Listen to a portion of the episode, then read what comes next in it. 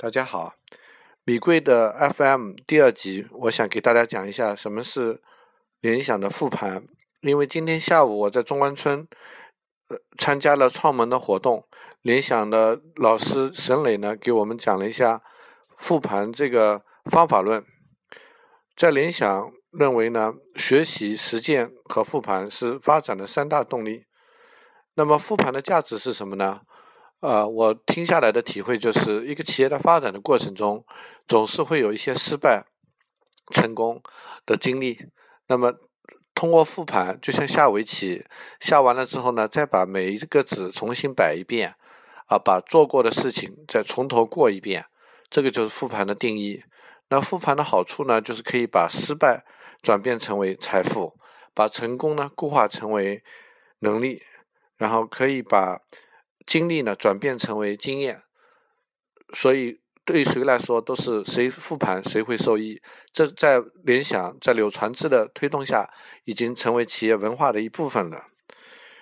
然后柳传志有一个很好的一个经验，就是在做复盘的时候有一个导向，就是成功的时候呢要看看客观原因是什么，失败的时候呢要看看主观原原因是什么。要多照镜子，多看自身。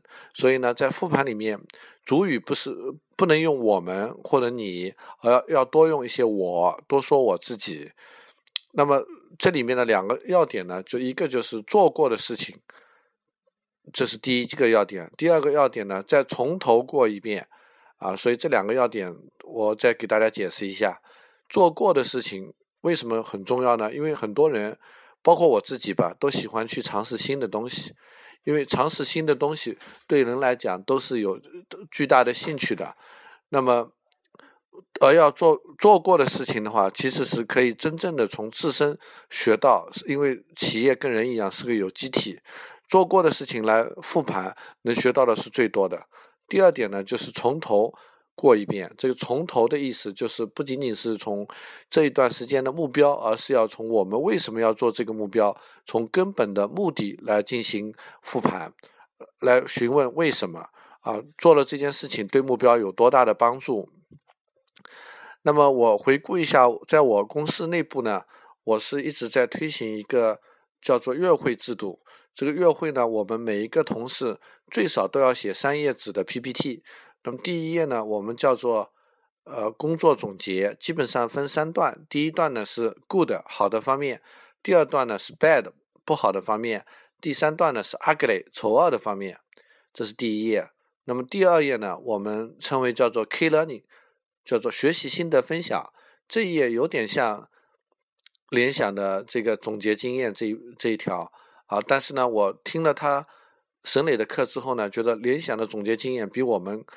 就是要求更高，他会要求你有像房地产的广告语一样，有一句话直抵人心啊，发人深省啊。就是说这句话讲出来之后，能够形成企业的独特的内部的一个语言体系。那么这一方面的话，我觉得我之前对经验的总结不够啊，感触的那种提升的升华不够。那么之前我们的月会呢，也是比较注重在。一个阶段性的总结啊，对一条业务线或者做对于一个业务的主要的脉络的总结是不够的。那最后我们的 PPT 呢，最后一页呢，就是接下来下一个月的行动计划、战略啊、目标啊等等。那么呃，总体来说呢，我想在最后总结一下，就是联想的这个复盘是真正适合现在企业自身的。通过自身的经历来学习的一个重要的有机的手段，这个手段呢，比外面去上培训班、向别人去请教、走访可能是更有价值的，因为向自己学习是有机的，而不是机械式的。